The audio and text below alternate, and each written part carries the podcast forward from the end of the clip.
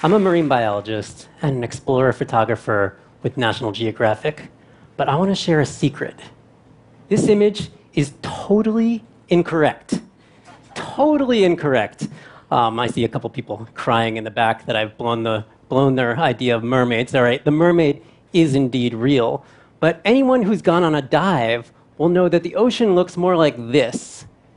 It's because the ocean is this massive filter. And as soon as you start going underwater, you're going to lose your colors. And it's going to get dark and blue very quickly. But we're humans, we're terrestrial mammals, and we've got trichromatic vision. So we see in the red, green, and blue. And we're just complete color addicts. We love eye popping color. And we try to bring this eye popping color underwater with us. So there's been a long and sordid history of bringing color underwater. And it starts 88 years ago with Bill Longley and Charles Martin, who are trying to take the first underwater color photograph. And what they're doing, they're in their old school scuba suits where you're pumping air down to them, and they've got a pontoon of high explosive magnesium powder.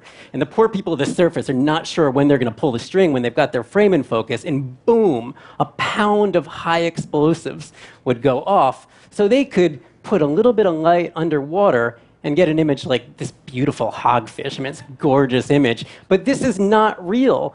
They're creating an artificial environment so we could satisfy our own addiction to color. And looking at it the other way, what we've been finding is that instead of bringing color underwater with us, that we've been looking at the blue ocean, and it's a crucible of blue, and these animals living there for millions of years have been evolving all sorts of ways to take in that blue light and give off other colors. And here's just a little sample of what this secret world looks like. It's like an underwater light show.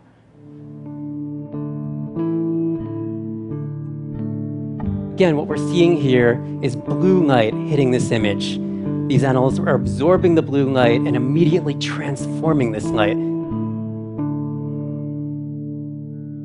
So if you think about the ocean being 71% of the planet, and blue light can extend down to almost thousand meters. So as we go down underwater, after about 10 meters, all the red is gone. So if you see anything under 10 meters that's red, it's an animal transforming and creating its own red.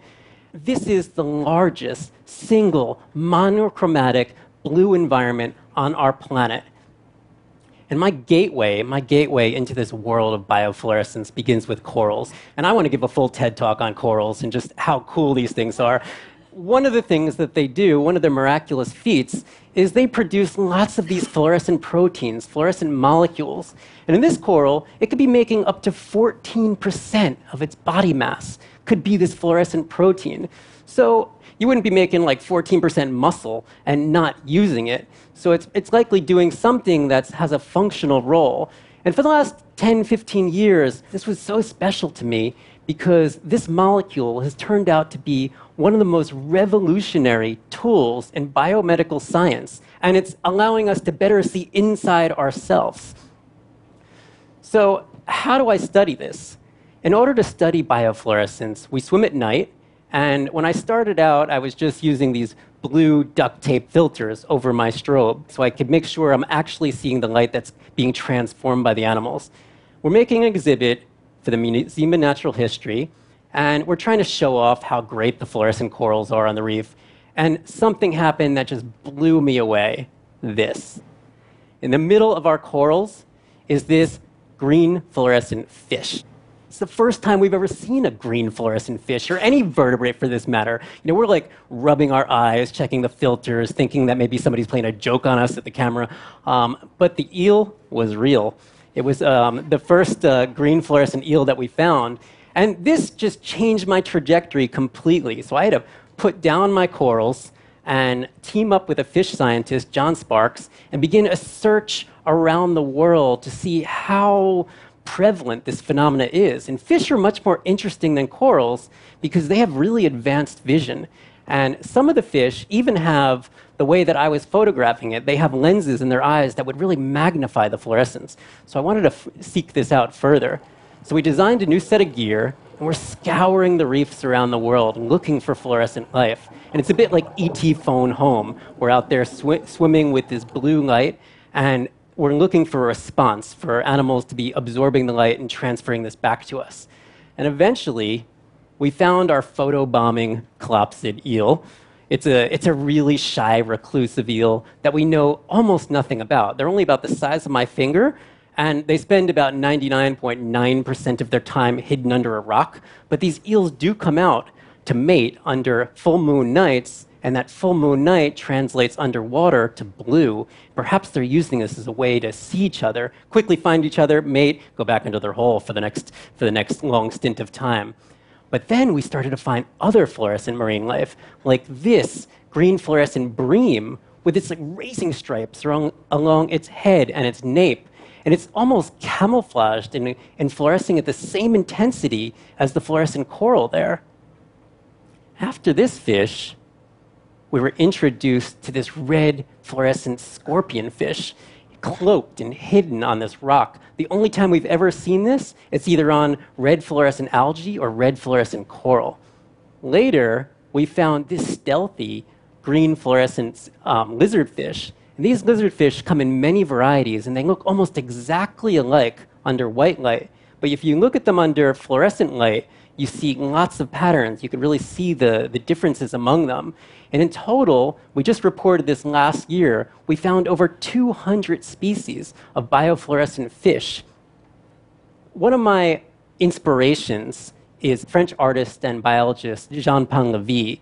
He really captures this entrepreneurial creative spirit in biology. He would design his own gear and make his own cameras.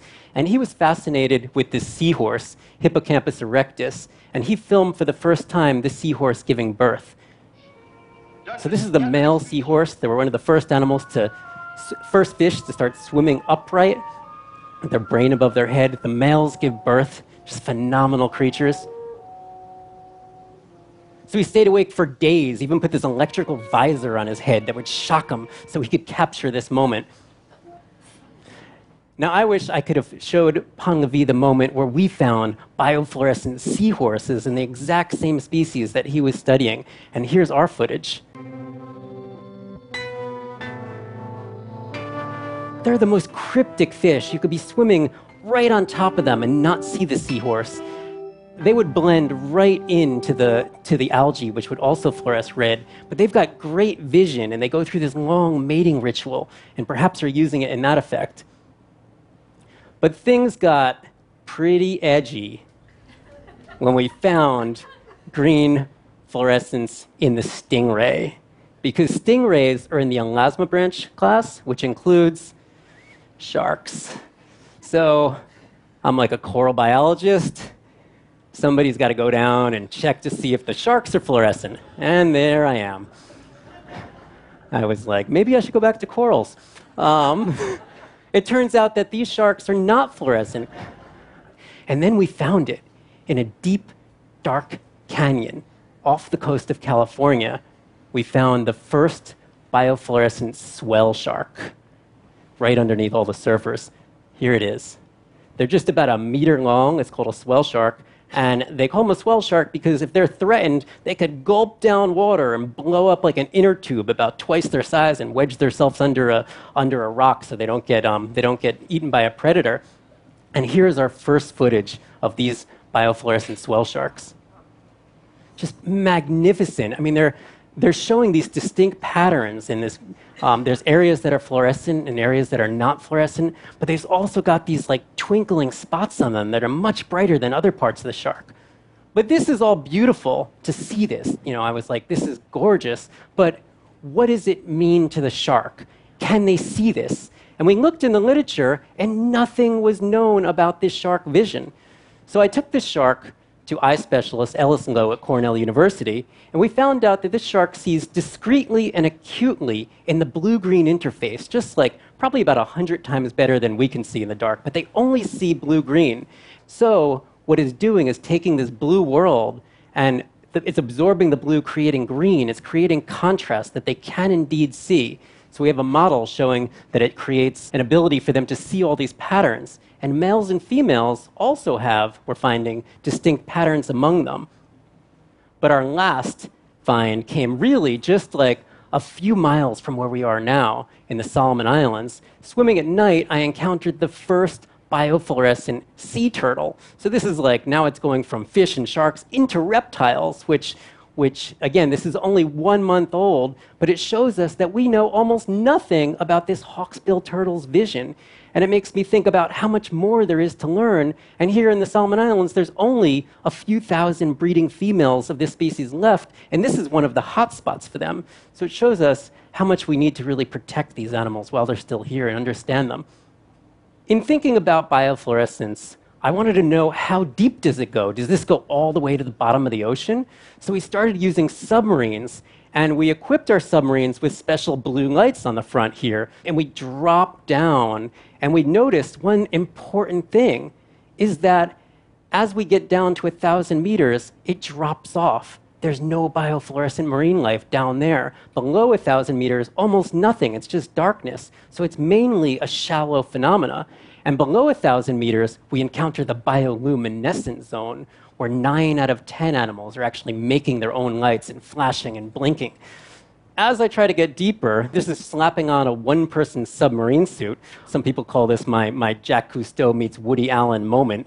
Where, where um, but as we explore down here, I was thinking about how do we interact with life delicately because we're entering a new age of exploration where we have to take great care and we have to set examples how we explore.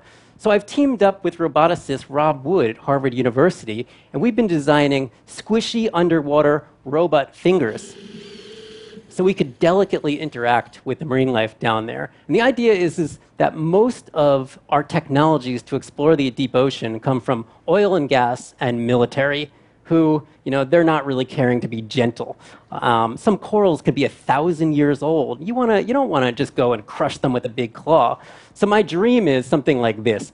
I'm at night, I'm in a submarine, I have force feedback gloves, and I could delicately set up a lab in the front of my submarine where the squishy robot fingers are delicately collecting and putting things in jar, and we could conduct our research.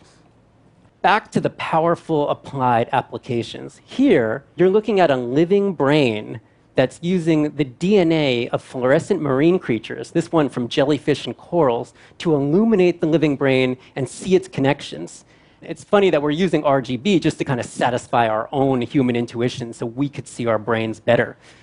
And even more mind blowing is my close colleague Vincent Pieribone at Yale, who has actually designed and engineered a fluorescent protein that responds to voltage. So he could see when a single neuron fires, you're essentially looking at a portal into consciousness that was designed by marine creatures. So this brings me all back to perspective and relationship. And from deep space, our universe looks like a human brain cell. And then here we are in the deep ocean, and we're finding marine creatures and cells that can illuminate the human mind. And it's my hope that with illuminated minds, we could ponder the overarching interconnectedness of all life and fathom how much more lies in store if we keep our oceans healthy. Thank you.